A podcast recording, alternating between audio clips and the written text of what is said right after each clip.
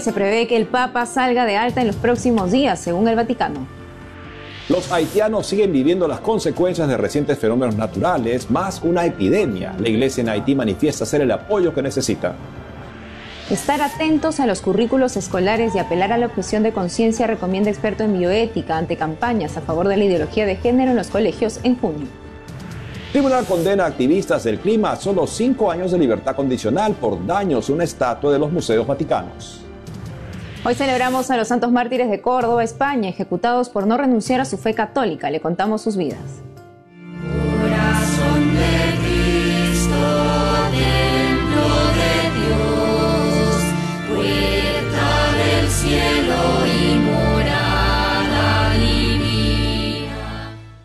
Hola amigos, hola Eddie, ¿cómo estás? Bien, gracias Nati, un gusto estar contigo y con nuestros televidentes desde nuestros estudios en Lima, Perú. Bienvenidos a su noticiero con enfoque católico EWTN Noticias, yo soy Natalí Paredes. Soy Eddie Rodríguez Morel, gracias por acompañarnos. Empezamos las noticias desde Roma con la última información sobre el estado de salud del Papa Francisco a una semana de su operación al abdomen por riesgo de obstrucción en el intestino. Nuestro corresponsal Ari Ramos nos relata esto y más.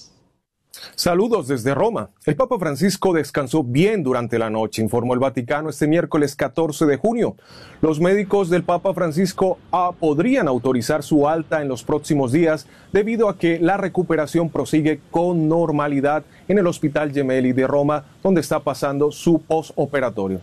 El director de la oficina de prensa de la Santa Sede, Mateo Bruni, anunció que el personal médico informa que el curso clínico se desarrolla sin complicaciones, por lo que se prevé el alta del Papa para los próximos días. Durante la mañana el Papa se dedicó a su trabajo. Antes de comer se dirigió a la capilla de su piso particular, donde se recogió en oración y recibió la Eucaristía.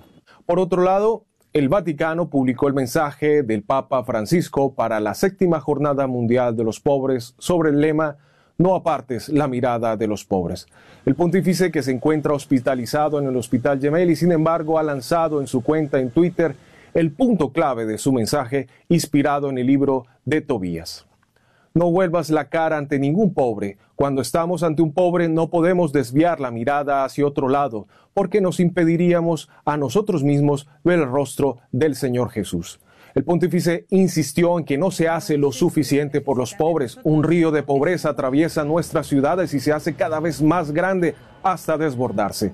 El Santo Padre desarrolló su texto en 10 puntos. En el segundo, el Papa recuerda el libro de Tobías que ofrece sabiduría sobre hacer buenas obras y vivir con justicia, mostrando la importancia de ayudar a los pobres. Para el próximo 19 de noviembre, el Papa propone vivir el Día de los Pobres con ellos mismos, invitar a compartir el almuerzo dominical después de haber compartido la mesa eucarística. El pontífice recuerda que el anciano Tobit, el personaje principal, era doblemente pobre, pero confiaba en el Señor y realizaba actos de caridad.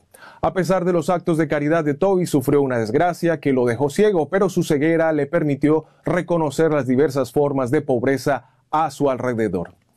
En su mensaje indica que en la actualidad se descuida la atención a los pobres y sus voces son silenciadas. La prisa y la indiferencia dificultan el encuentro con ellos. Por eso el Papa agradece a aquellos que se dedican a servir a los pobres e hizo un llamado a que su testimonio sea fecundo. Para el Papa es importante retomar las palabras de la encíclica Pacem y Terris y trabajar por el derecho a una vida digna, incluyendo la seguridad personal y los medios necesarios para subsistir. También se mencionan las nuevas formas de pobreza como las poblaciones afectadas por la guerra y las especulaciones que aumentan los costos y empobrecen a las familias. El Papa destacó la importancia de abordar el desorden ético en el mundo laboral y tratar a los trabajadores con humanidad. En Roma, Ari Ramos Díaz, EWTN Noticias. En medio de su convalecencia, el Santo Padre se dio tiempo para enviar sus condolencias a la familia del ex primer ministro de Italia, Sergio Berlusconi, fallecido este lunes a sus 86 años de edad por leucemia. Invocó la paz eterna para él y el consuelo para quienes lo lloran. El polémico político fue primer ministro de Italia en cuatro ocasiones. Seguimos con más noticias desde Roma. Un tribunal del Vaticano condenó a los activistas contra el cambio climático Guido Viero, de 62 años, y Esther Goffi, de 26, a solo 5 años de libertad condicional y les ordenó pagar más de 28 mil euros, es decir, alrededor de 30 mil dólares, en restitución por daños a una estatua de los museos vaticanos, según Cath Press. Los activistas del grupo Última Generación se encadenaron a la escultura del Laconte en los museos vaticanos en agosto del 2022. Antes de esta condena se había previsto pena de cárcel de nueve meses meses para cada uno. El abogado del Estado de la Ciudad del Vaticano acusó a los activistas del cambio climático de aprovecharse de la preocupación del Papa Francisco por la situación medioambiental para causar un daño inestimable a una pieza de mucho valor. Ahora nos vamos a América Central. Los haitianos siguen viviendo las consecuencias de los fenómenos naturales más una epidemia. Sin embargo, la iglesia en Haití no se rinde en ser siempre el apoyo que la gente necesita. Veamos. Los haitianos limpian las calles que siguen inundadas por las fuertes lluvias a inicios de junio. Las inundaciones dejaron alrededor de 60 muertos y casi 40.000 casas inundadas, según la prensa. Pedimos que alguien nos pueda traer ropa, sábanas, porque no tenemos nada. El cerdo, la cabra, todo se fue. La crisis aumentó con un terremoto de 4.9 al sur de Haití el 6 de junio.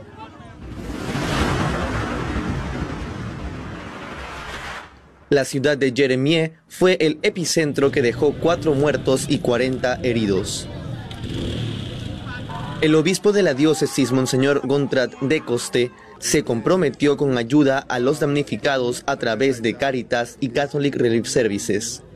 Dijo, también tenemos muchos edificios dañados, entre ellos el Palacio Episcopal de Jeremie, los presbiterios, algunas iglesias y también algunas escuelas. El padre Néstor Fils Aimé, superior provincial de los clérigos de San Viator, declaró a la agencia Fides que los haitianos no se desaniman y siguen actuando con la misma fe y determinación para crear espacios de luz, alegría y esperanza. Estados Unidos, Canadá y Reino Unido. ¿Qué tienen en común? En junio algunos colegios en estos países vienen desplegando una campaña de adoctrinamiento ideológico a favor de la ideología de género, una corriente que niega la existencia del sexo biológico hombre y mujer. Los eventos coinciden con el llamado mes del orgullo gay. En el siguiente informe de Bárbara Socorro conozcamos qué pueden hacer los padres de familia y docentes. En este video muy difundido en redes el viernes 12 de junio, el colegio St. Matthew's School en Newfoundland, Canadá, celebró el llamado Día del Orgullo, que según sus promotores es una fecha para luchar por los derechos de lesbianas, gays, bisexuales y transexuales LGBT. La escuela canadiense estaba decorada con banderas alusivas al movimiento gay. Los profesores vestían los colores del arco iris que los grupos LGBT toman como símbolo también incluyó una actuación de drag queens, hombres vestidos de mujer. ¿Qué hay detrás de esta polémica celebración en los colegios? Desde Perú, el licenciado en bioética Jordi Pacheco nos explica. Está en concordancia con los objetivos de la Agenda 2030. ¿Vale? Entonces, ¿por qué se está forzando tanto la aplicación de esta ideología de género dentro de las escuelas? ¿Por qué? Porque viene, es algo que viene desde más arriba de nuestros propios gobiernos, ¿vale? Y vamos a decir así de forma sencilla, bien, para no complicarnos demasiado, que lo que está buscando es, es que el género destroce la identidad de la persona, como dije en la pregunta anterior. El género, este, la identidad sexual pasa por tres partes. La ideología de género lo que va a hacer es destrozar esta identidad sexual de tal forma que quede una persona que ni siquiera sabe lo que es. 2 de junio en Los Ángeles, California, la escuela primaria Saricoy Elementary School planificó un evento del orgullo gay. El acto terminó en un enfrentamiento entre los más de 100 padres que se presentaron en contra del evento y grupos LGBT, quienes aseguraban que los niños tenían derecho a aprender sobre los diferentes tipos de familias, según indicó BBC News. Esto es un gran atentado contra la identidad sexual de los niños y en mi opinión, lo que ha sucedido en este colegio es un atentado también contra la salud mental de los niños, los derechos de los niños y los derechos de los padres de familia. También en Washington, D.C., la Biblioteca Pública del Distrito de Columbia organizó un llamado desfile del orgullo infantil. Convocaron a bebés hasta jóvenes de 18 años. Jordi Pacheco advierte a qué deben estar atentos los padres de familia en las escuelas de sus hijos. Tú, padre de familia, cuando veas que en el currículo escolar o en las clases que tu hijo va a recibir aparece la palabra género, educación sexual integral o derechos sexuales y reproductivos, ponte en alerta, ¿bien? Porque es el camino de destrucción de la felicidad de tu hijo. En el New Mills School en Derbyshire, Reino Unido, por presión mediática se canceló un evento llamado Drags en Arco Iris. La directora acusó a la prensa derechista. Fueron sus palabras. El experto en bioética Jordi Pacheco también tiene una recomendación para los docentes. Como último recurso, siempre se puede hacer eh, uso de la objeción de conciencia. Ojo, la objeción de conciencia es un derecho humano. Allí donde se ha puesto en práctica, la mayoría de las veces ha, ha salido bien parada. Entonces, el uso de la objeción de conciencia puede ser una manera bastante práctica, ¿bien? Para uno, poder mantener su trabajo y, mantener también, y mantenerse también fiel a sus convicciones. La sexualidad siempre tendrá una connotación ética y moral, según Jordi Pacheco. Agrega que no es posible que grupos como el colectivo LGBT intenten imponer a los niños en forma antidemocrática sus propias visiones. Y ahora le contamos que la Conferencia de Obispos Católicos de Estados Unidos llamó a los fieles y parroquias del país a rezar las letanías del Sagrado Corazón y hacer un acto de reparación por la blasfemia que planea realizarse este viernes en Los Ángeles, en el estadio de Los Ángeles Dodgers. El 16 de junio, la iglesia celebra la solemnidad del Sagrado Corazón de Jesús. Sin embargo, el equipo de béisbol rendirá homenaje a las mal llamadas Hermanas de la Indulgencia Perpetua. Se trata de un grupo anticatólico de drag queens, conocido por utilizar vestimentas que aparentan ser de religiosas para burlarse de la iglesia y de Jesucristo.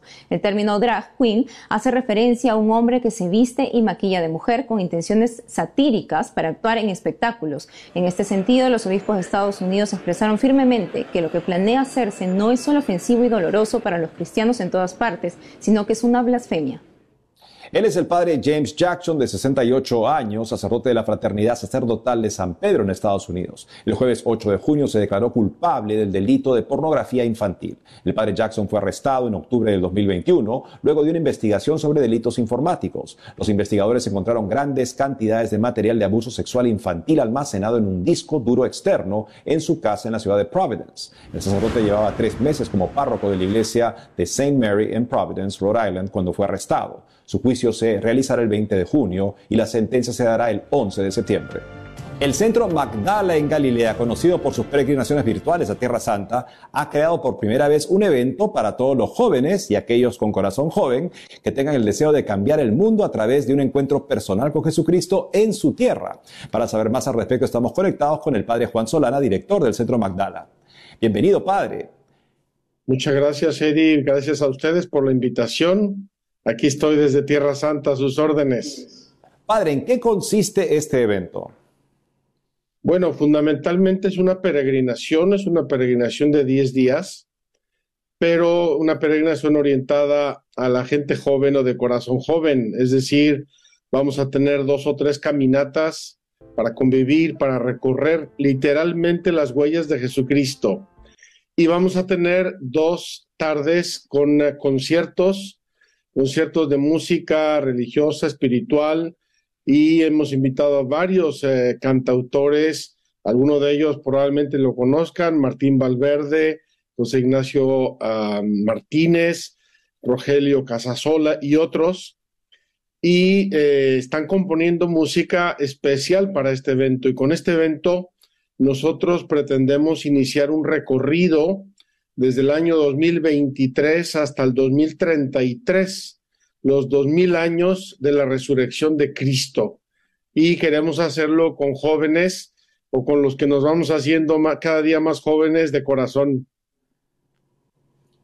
Padre, ¿entre qué edades se puede participar? Mira, no, no hemos querido poner ningún límite de edad. Obviamente, si eh, tendría que ser mayores de edad o menores de edad acompañados por sus padres, hermanos, abuelos o alguien, pero la idea es que sean jóvenes que puedan eh, ser responsables y sobre todo que puedan disfrutar y participar activamente en este encuentro con Jesucristo a través de la Tierra Santa y a través de muchos otros jóvenes que también están buscando una experiencia profunda en su vida. Padre, ¿qué espera usted que los participantes se lleven consigo a su día a día? Bueno, me encantaría pensar que eh, una experiencia en Tierra Santa les va a ayudar a leer el Evangelio de modo diverso y le van a poner color, distancia, clima, le van a poner muchas cosas, porque nosotros normalmente conocemos el Evangelio en blanco y negro, como digo yo, en blanco y negro. Después de estar en Tierra Santa pasamos al 3 o 4D pero además me gustaría pensar que se lleven de la Tierra Santa muchos amigos y amigas para toda la vida, porque creo que caminar las huellas de Jesucristo juntos debe crear unos lazos muy profundos de amistad, de cariño, de cercanía, de, de comunión de intereses, de ideales y de muchas cosas maravillosas. Los que lo escuchan, padre, y están interesados, ¿dónde pueden encontrar más información? Tenemos nuestra página youthfest.magdala.org, youthfest.magdala.org, en la página de Magdala, obviamente, Magdala RG, y en nuestras redes sociales hay muchas noticias, videos, promoción que pueden ver y entusiasmarse. Queda poco tiempo, hay que apuntarse pronto. Padre Juan Solana, director del Centro Magdala, gracias por haber estado con nosotros. Al contrario, gracias Eddie, gracias a IWTN Noticias por su apoyo siempre y por transmitirnos cosas tan maravillosas. Que Dios los bendiga. Ahora veamos cómo se recordó a San Antonio de Padua, uno de los santos más queridos en el mundo. Así fue la multitudinaria procesión en Padua, Italia, ante el paso de la reliquia de la mandíbula de San Antonio de Padua, recordado aquí y en muchos países cada 13 de junio como el gran predicador y eminente doctor de la Iglesia por sus enseñanzas. Eh, la reliquia del mento del santo. E el santo está sepultado en la Basílica de San Antonio de Padua, que es custodiada por los franciscanos menores conventuales. En su homilía, Monseñor Fabio Dalcín, arzobispo de Loreto, se refirió al inestable clima internacional por la guerra en Ucrania y los conflictos del mundo. Por ello, recordó que San Antonio también vivió momentos complicados, pero supo ser sabio, mirando todo con los ojos de Dios. Así llegó a ser un hombre de paz.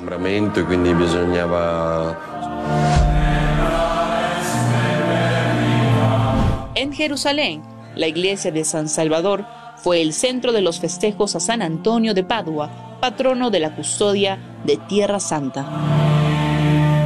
Allí los franciscanos pusieron unos panes especiales a los pies del santo, quien en su tiempo nunca los dejó de dar a los pobres. La custodia de Tierra Santa es una provincia franciscana de la Orden de los Hermanos Menores que tiene la misión de cuidar, estudiar y hacer acogedores los lugares santos. Ellos tienen como patrono a San Antonio, porque en momentos de dificultad invocaron la protección del santo y se vieron librados. El padre Francesco Patón, sacerdote celebrante y custodio de Tierra Santa, recordó que así como a San Antonio a menudo se le invoca para encontrar objetos perdidos, lo invoquemos también para encontrar el modo de servir a la iglesia y a los hermanos. Cada 14 de junio se recuerda a los santos mártires de Córdoba. Fue un grupo de cristianos mozárabes ejecutados por no abdicar de su fe cristiana. El padre Miguel Barona, director del Secretariado para la Causa de los Santos en la diócesis de Córdoba, España, nos cuenta más de estos santos.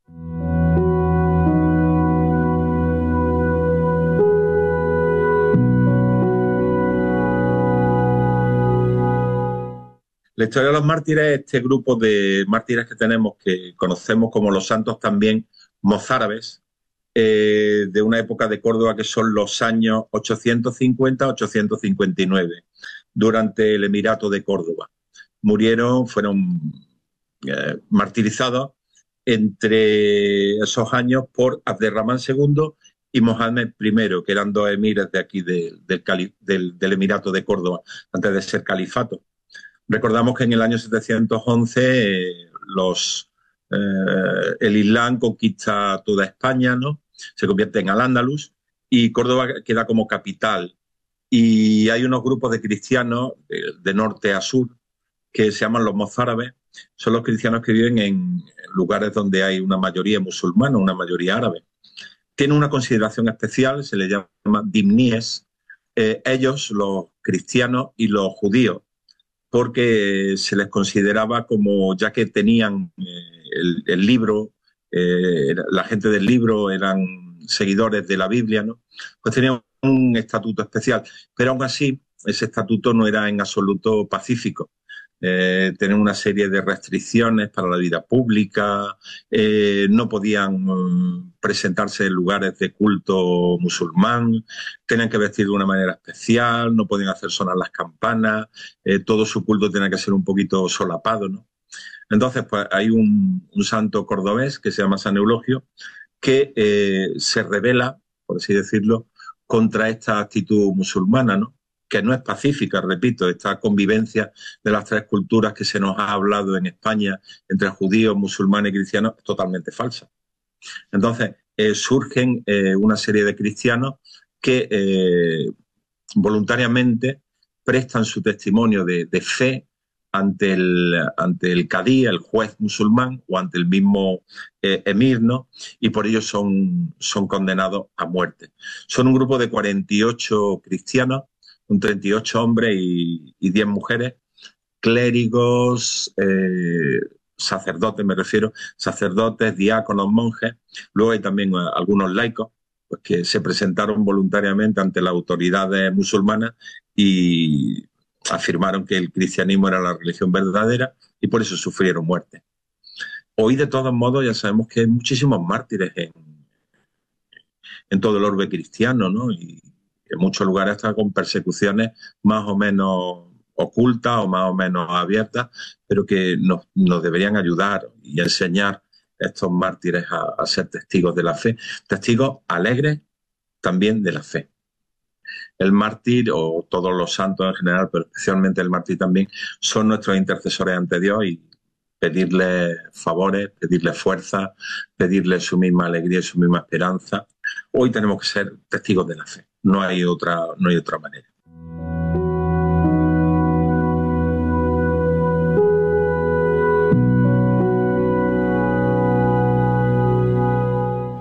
Y hablando de los mártires, en la iglesia La Santa Cruz del Valle de los Caídos en España acaba de estrenar un bello himno a los mártires. No hay mayor honor, es el nombre de la canción. Así nos despedimos. Hasta mañana. Nunca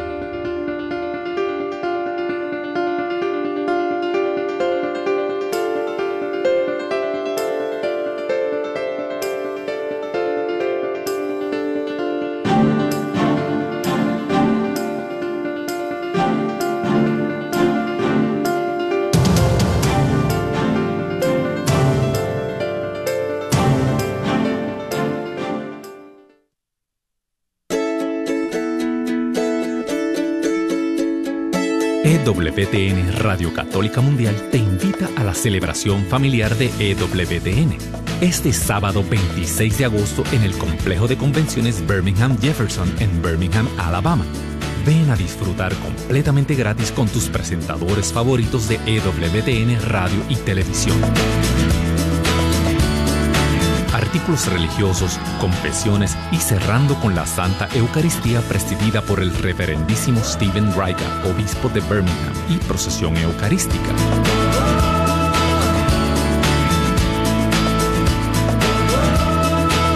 Recuerda, este sábado 26 de agosto en el complejo de convenciones Birmingham Jefferson, ven a la celebración familiar de EWTN. Para registrarte y más información, ewtn.com y esta emisora.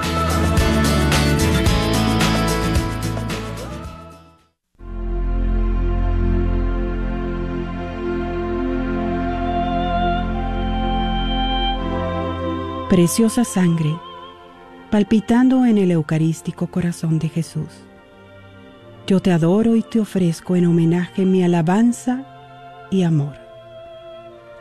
En el Calvario, tú vertiste el precio de mi redención.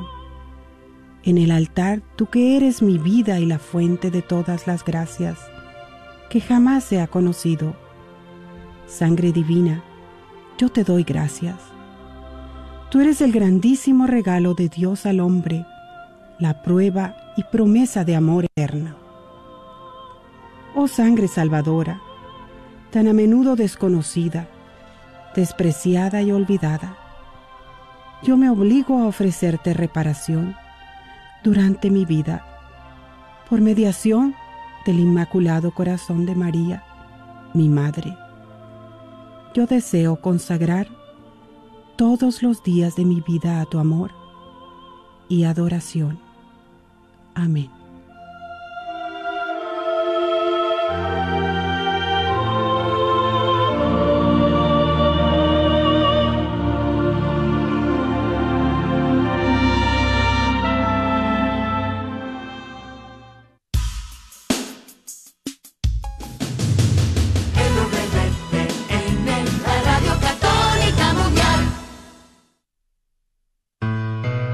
Soy Cindy Esparza y estás en EWTN Radio Católica Mundial. Te recuerdo que el Espíritu Santo siempre viene a nuestro auxilio.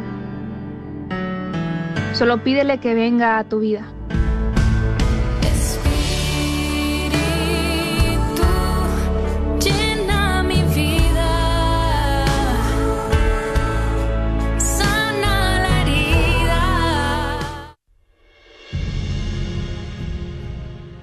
Es necesario hacer un alto en nuestra vida, mantener los pies en la tierra con la mirada puesta en Dios. Para predicar la palabra, al fin y al cabo, Jesús es la palabra de Dios encarnada en el vientre de María.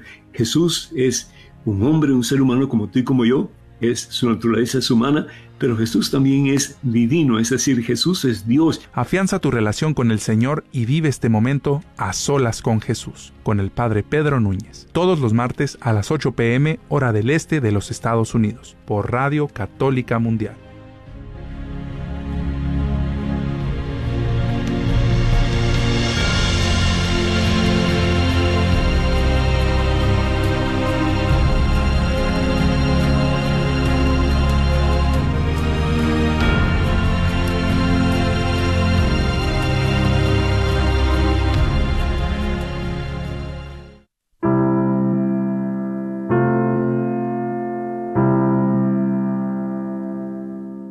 Alto y glorioso Dios, ilumina las tinieblas de mi corazón. Dame fe recta, esperanza cierta, caridad perfecta, acierto y conocimiento, oh Señor, para cumplir tu santo y veraz mandato.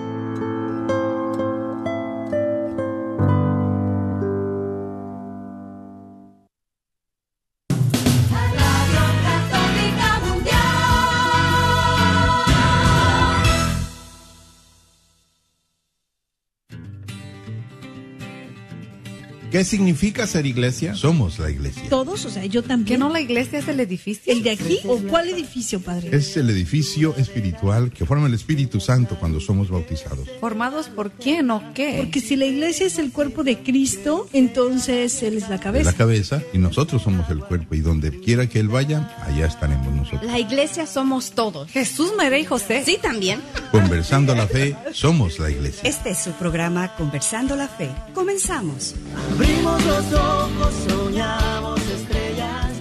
Hola mis queridos hermanos en Cristo, mi nombre es Cecilia Tinoco y les doy la más cordial de las bienvenidas a este su programa Conversando la Fe, Somos la Iglesia.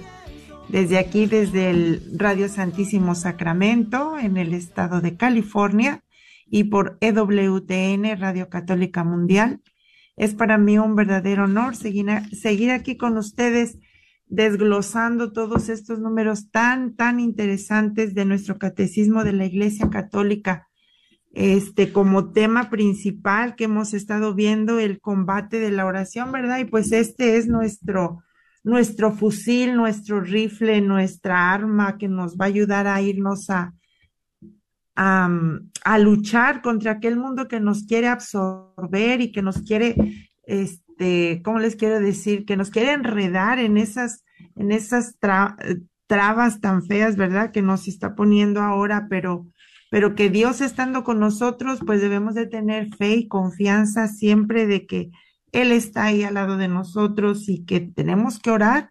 Orar es la palabra clave para nosotros los cristianos, que debemos de orar unos por otros, que debemos de esperar que otros también están orando por nosotros, siempre con esa confianza en Dios nuestro Señor, ¿verdad?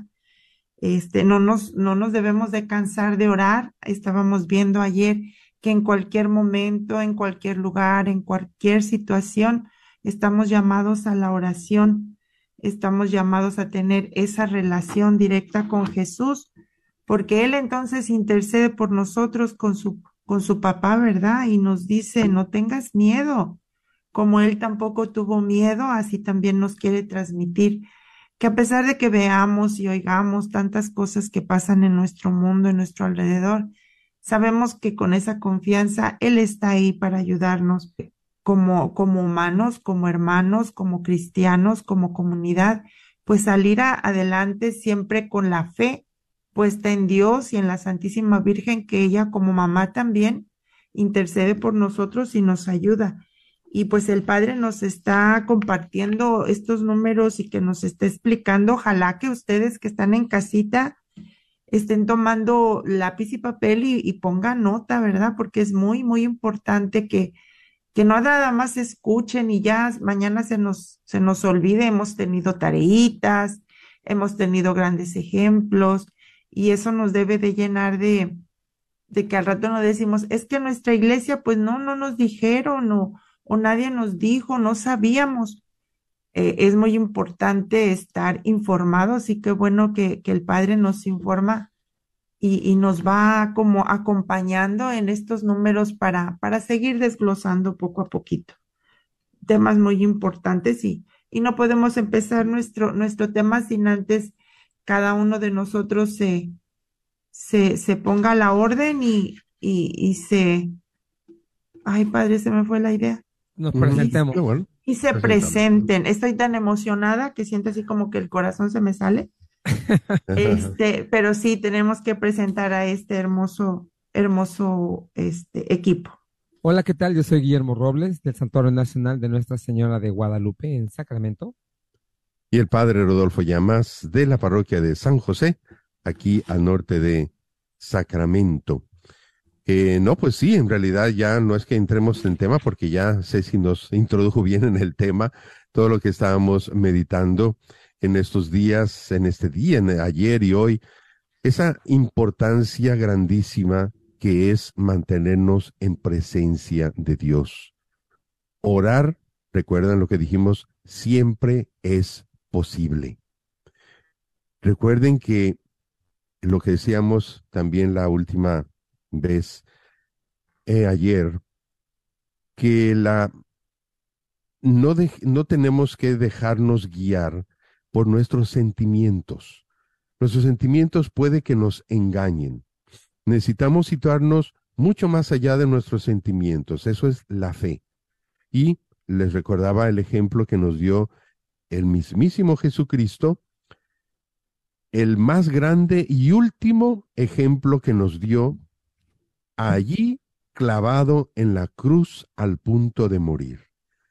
Imagínense si no es importante el ejemplo que nos dio. Y lo acabamos de meditar, pues hace poco, no mucho, estábamos este, celebrando la Semana Santa y la resurrección. Muriendo Cristo en la cruz, literalmente nos reflejó con un salmo, con el salmo que pues lo meditamos, muchas veces lo cantamos y sobre todo ahora cuando hemos cuando leemos allí en la Pasión de Cristo em, la muerte de nuestro Señor Jesucristo. Dios mío, Dios mío, ¿por qué me has abandonado? Jesucristo no se estaba manifestando sus sentimientos humanos, reflejando una realidad que él estaba, estaba sintiendo. Y subrayo la palabra sintiendo, porque quiero decirles los sentimientos humanos. Estaba sintiendo una realidad de que estaba solo, abandonado. Lo abandonó la ley la ley este, civil, lo abandonó la ley religiosa, lo abandonaron sus amigos, lo abandonó el pueblo, lo, lo traicionó un, un amigo y lo negó otro amigo íntimo. Imagínense, se sentía solo, se sentía perdido. Esos eran sus sentimientos humanos. Ahora, humanamente, eso era verdad y por eso Cristo agarró ese salmo. Padre, no, este, Dios mío, Dios mío, ¿por qué me has abandonado? Pero sus últimas palabras no fueron movidas por sus sentimientos, sino por lo que él sabía que era verdad en su fe. O sea, rebasó sus sentimientos humanos para aferrarse a la fe que le decía que Dios no le abandona, que siempre está con nosotros, que siempre estaba con él, y que no solamente era un Dios lejano, sino que era su Padre. Y por lo tanto, deja sus sentimientos, se monta en la fe y dice, Padre, en tus manos encomiendo mi espíritu. Justamente lo que estamos meditando ahorita. Siempre es posible orar. Orar siempre es posible. No importa lo que te digan tus sentimientos. La fe te dice que Dios está allí contigo al alcance de tu mano y viviendo en tu interior como templo sagrado que es tu cuerpo. Fíjense qué hermoso. Así que nunca se te olvide que puedes orar en todo momento, que orar siempre será posible. Esté, estés en la, más profunda de las crisis, estés a que te sientas solo, que te sientas, ahí está Dios contigo, Él lo prometió. Siempre estaré con ustedes, ahí nos ponen la cita de Mateo 28, 20, cuando al último, al final del Evangelio, Cristo dice, estaré con ustedes todos los días hasta el fin del mundo. Es su promesa y él no puede fallar a su promesa. ¿Cómo lo ven? No, padre, pues es que está, ahora sí que está muy bien, muy claro y yo creo que definitivamente eh, con esa explicación que nos acaba usted de dar, yo creo que a veces no existe situación más difícil que la como la que se encontró Jesucristo y todavía estaba orando y, hablando con Dios Padre. Y yo creo que nosotros a veces aquí como seres humanos nos ahogamos, como decimos, en un vaso de agua, ¿verdad? Y perdemos hasta la fe incluso. A veces buscamos que mejor venga el psicólogo, que venga el vecino a decirme qué hacer antes de que nos convertamos y nos pongamos a orar. Y yo creo que verdaderamente es lo que tenemos que hacer, mantenernos en oración en todo momento, en toda situación. tanto en las buenas como en las malas, porque a veces, a veces estamos en una parte buena y creemos que nos lo merecemos todo y verdaderamente tenemos que orar también y dar, invitar a Jesucristo a vivir con, con, con nosotros lo bonito que se nos toca vivir. Y yo creo que a veces en los tiempos difíciles, que a veces también hay muchos para todos, tenemos que estar con Jesucristo, agarrados de su mano, orando con Él en todo momento. Es algo, es algo como que tenemos que hacer como, es como respirar, ¿no, Padre? O sea, no hay que dejar de respirar, no hay que dejar de orar. Ese es, el alimento que nos da Dios, ¿verdad? Justamente es lo que nos habla el siguiente puntito. ¿Qué les parece si lo leemos? Dice así, número 2744, que es la siguiente evidencia de fe. La segunda que nos decía ya ahí la introducción del número 2742. Dice 2744, orar es una necesidad vital.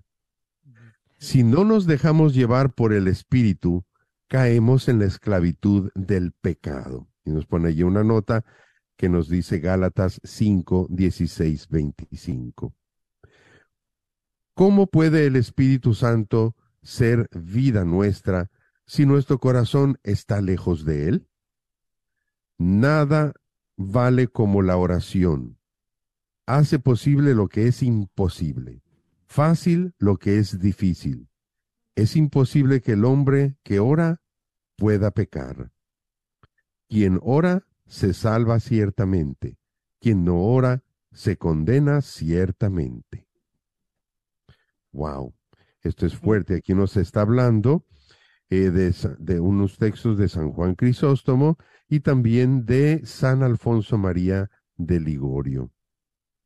Eh, el gran gozo de la oración, dice allí. El gran me- medio de la oración. Fíjense que justamente lo que meditamos en la pasión de Cristo, cuando Cristo es crucificado, que Cristo en su cruz em, establece una doble realidad, porque con la muerte de Cristo, con la presencia de Cristo, eh, recuerden que teológicamente la historia de, las, de la humanidad se divide en tres.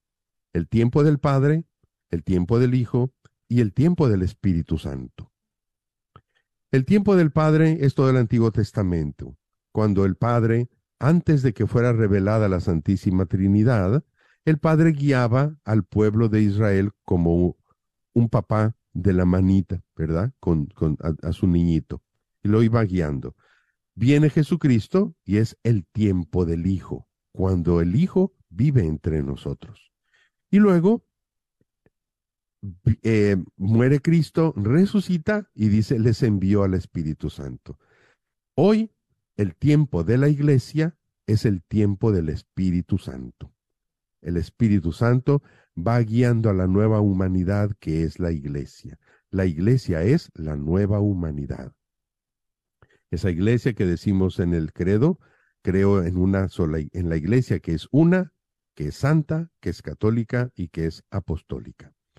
Claro, es muy fácil decir, soy cristiano, de dientes para afuera. Pero recuerden que la verdadera iglesia, no necesitamos, o sea, ¿quién es verdaderamente iglesia? No podemos decir, no podemos guiar, porque tú eres bautizado católico y nosotros los católicos somos la verdadera iglesia. Mm, yo no lo sé. Cuando decimos católica, no estamos hablando de un título que el hombre le puso. No, cuando decimos católica con mayúsculas, no estamos hablando de una iglesia que in- instituida, la institución conocida como iglesia, no. La iglesia católica. Católica quiere decir que no hay fronteras. Católica es universal, que no hay fronteras. Por lo tanto, en el corazón de un verdadero católico no hay fronteras. Eh, tienes que abrirte a todo mundo. O sea, el ver, la verdadera iglesia es, está constituida por todos aquellos que ya le dieron paso a Cristo en su corazón y que Cristo reina en ellos. Y reina no en teoría, sino en práctica. Que piensas como Cristo, que Cristo como Rey dirige tus acciones, dirige tus pensamientos, dirige hasta tus sentimientos. Recuerden que decíamos acerca de los sentimientos, no te guías por los sentimientos, te guías por lo que dice la fe. Entonces ahí lo que nos decía Memo hace ratito, que vital, que es como respirar, exactamente, es como respirar. Yo no puedo, nosotros como cristianos, no podemos dejar de respirar, no podemos dejar de ser conscientes de que Dios está ahí, aunque y en, el momento en que de, repente pues no sea tan consciente de que Dios está aquí conmigo, eh, eh, estoy trabajando, pues es lógico que muchas veces no sea consciente de eso, literalmente consciente. No, por ejemplo, estoy trabajando, estoy concentrado a hacer un trabajo, no soy consciente de que Dios está conmigo, pero sé que Dios está conmigo. ¿Ah? Entonces, en el momento en que yo que sé, me viene, me viene un, una, una tentación, me viene un amigo eh, invitándome a hacer algo malo, inmediatamente tomas conciencia, Dios está conmigo, yo no puedo hacer eso. Fíjense lo que está diciendo aquí el, el santo este. ¿Quién era? ¿Qué santo es? El que dice, es imposible que el hombre que ora pueda pecar. El que ora está en presencia de Dios. Si estás en presencia de Dios, no puedes pecar. ¿Mm? Estás orando, estás con Él, no puedes pecar. Dia el diablo no está allí haciéndote caer en tentación. Es, es, es tremendo todo esto. Eh, esto lo está diciendo San Juan Crisóstomo. Así que pues, eh, fíjense qué bonito es, que cierto, más que bonito, que cierto es todo esto, que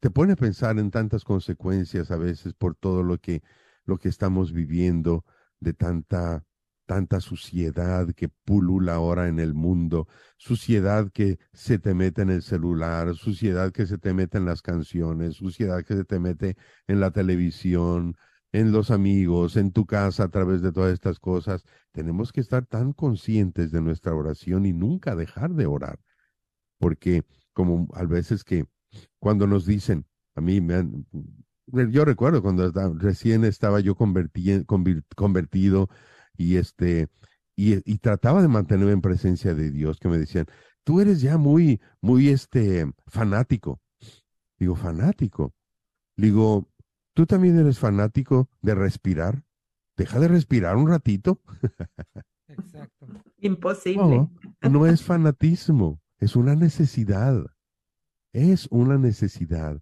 cuando tú descubres lo vital que es mantenerte en contacto con Dios tú no puedes desconectarte de él. Exacto. ¿verdad? Sí, tenemos que poner bien esa palabra en nuestro vocabulario diario, Padre. Uh -huh. Ser constante uh -huh. y, y no separarnos, porque una vez que nos separamos, la pregunta que yo me voy a quedar como tarea para mí, para meditar, dice, ¿cómo puede el Espíritu Santo ser vida nuestra si nuestro corazón está lejos de Él? Si no lo conozco, si no me acerco, si no pongo en práctica lo que el Señor quiere, pues mi vida va a seguir siendo vacía.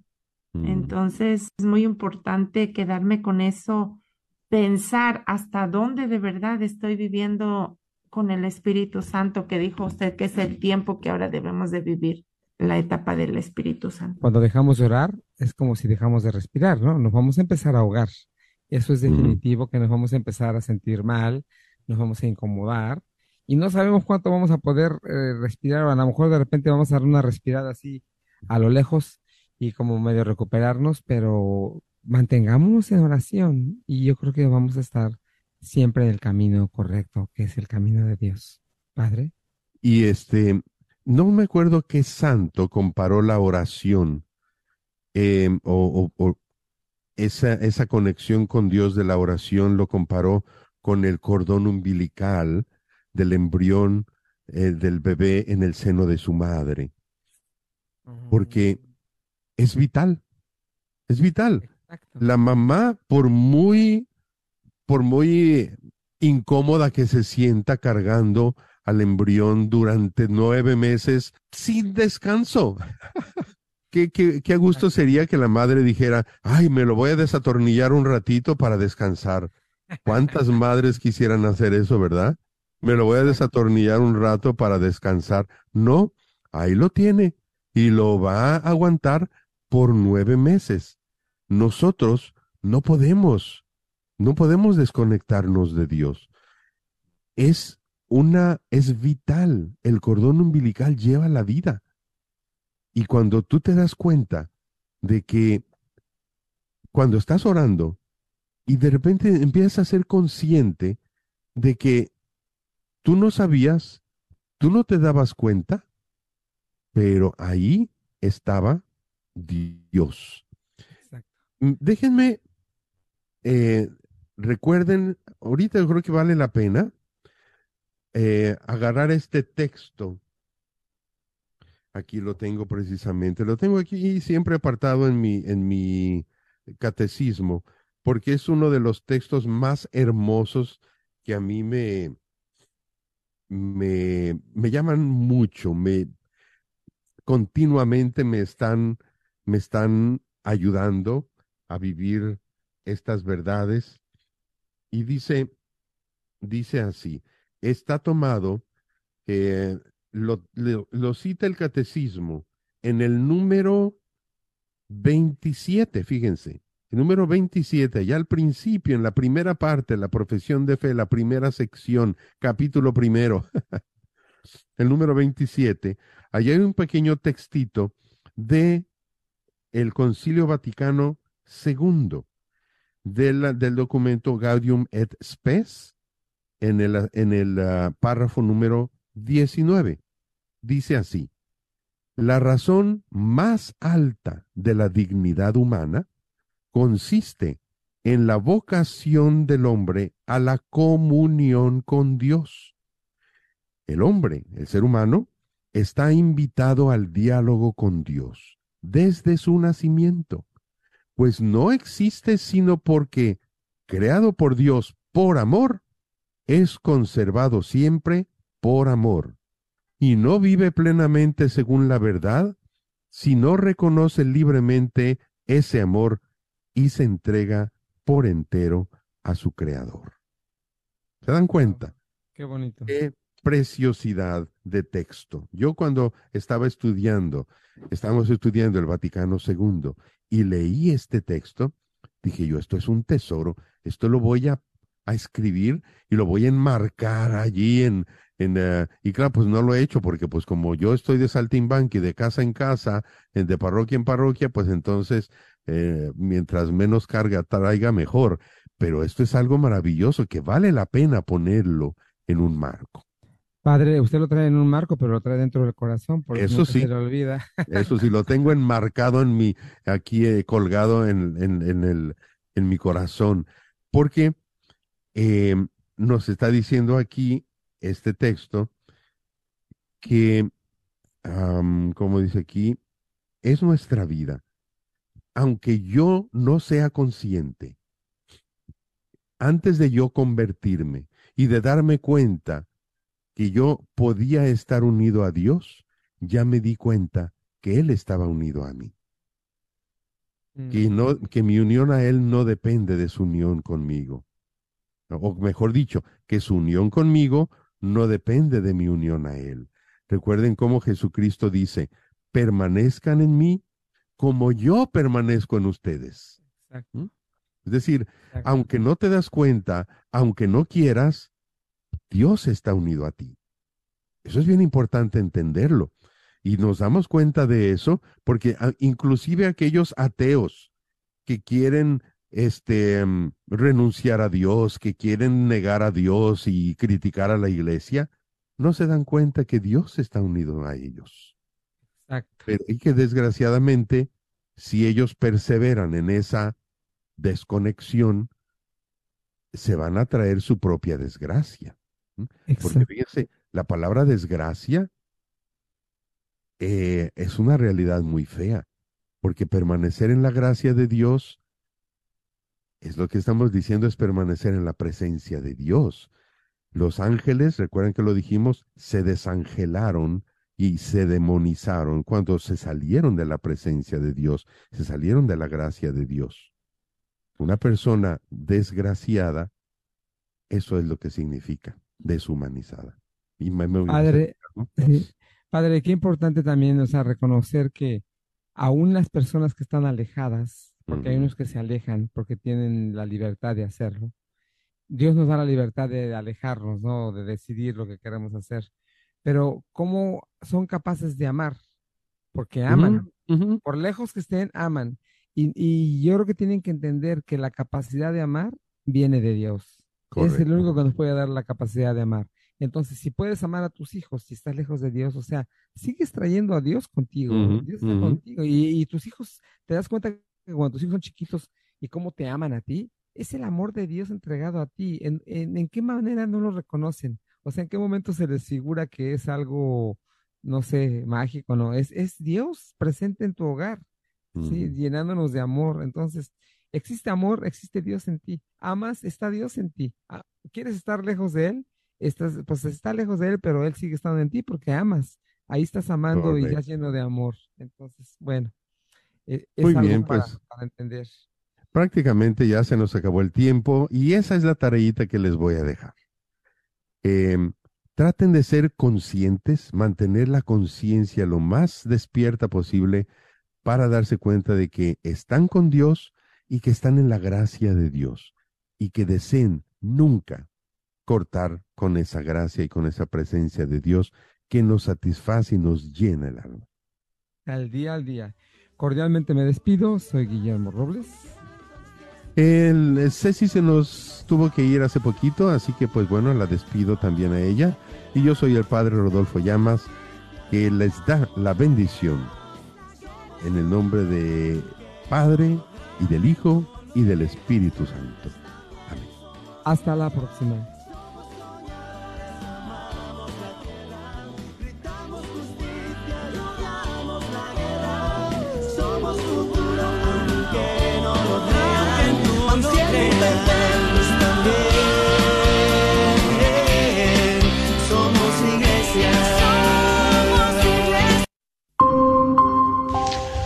Saludo a los oyentes de Radio Guadalupe. Soy el Padre Wilmer para invitarles nuevamente al Congreso de la Divina Misericordia que realizaremos el día 25 de junio de 8 de la mañana a 6 de la tarde en el tradicional lugar Centro de Convenciones de Mezquita.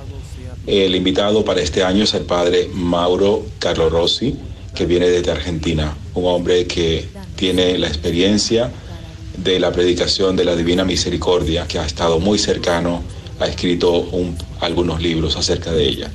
Les invitamos y que este día sea verdaderamente un día para experimentar el paso del Señor por nuestras vidas. Están todos invitados. Los lugares para conseguir los boletos son la librería parroquial en la Jefferson, la parroquia Divina Misericordia, la librería El Sagrado Corazón y la librería Santa Faustina.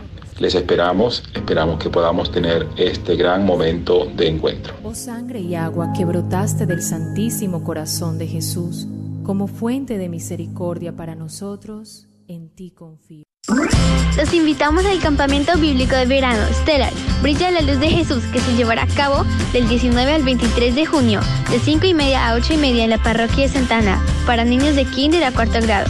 Para información, llamen a 972-393. 5544. Será muy divertido. Los esperamos. ¿Sabía usted que los planes de Medicare pueden cambiar de año a año? ¿Y también sabías que para el 2023 las primas de Medicare estarán históricamente bajas? Mi nombre es Adriana Batres, soy agente de seguros de Medicare, soy feligrés de Nuestra Señora del Pilar y puedo ayudarle a comparar su cobertura actual de Medicare. Puede llamarme al 972-533-0457.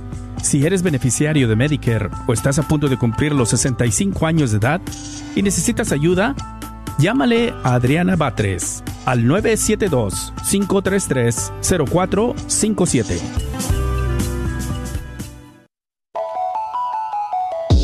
Soy la doctora Elena Careneva, abogada especializada en las leyes de inmigración. En nuestra oficina vemos a nuestro cliente como uno de nosotros, como familia. Investigamos su historial con inmigración y con las leyes penales. Después, sugerimos la solución porque parece que en 80% de los casos exitosos de nosotros, esos clientes fueron negados por emigración o rechazados previamente por otros abogados. Si tú fuiste rechazado por otra oficina de abogados,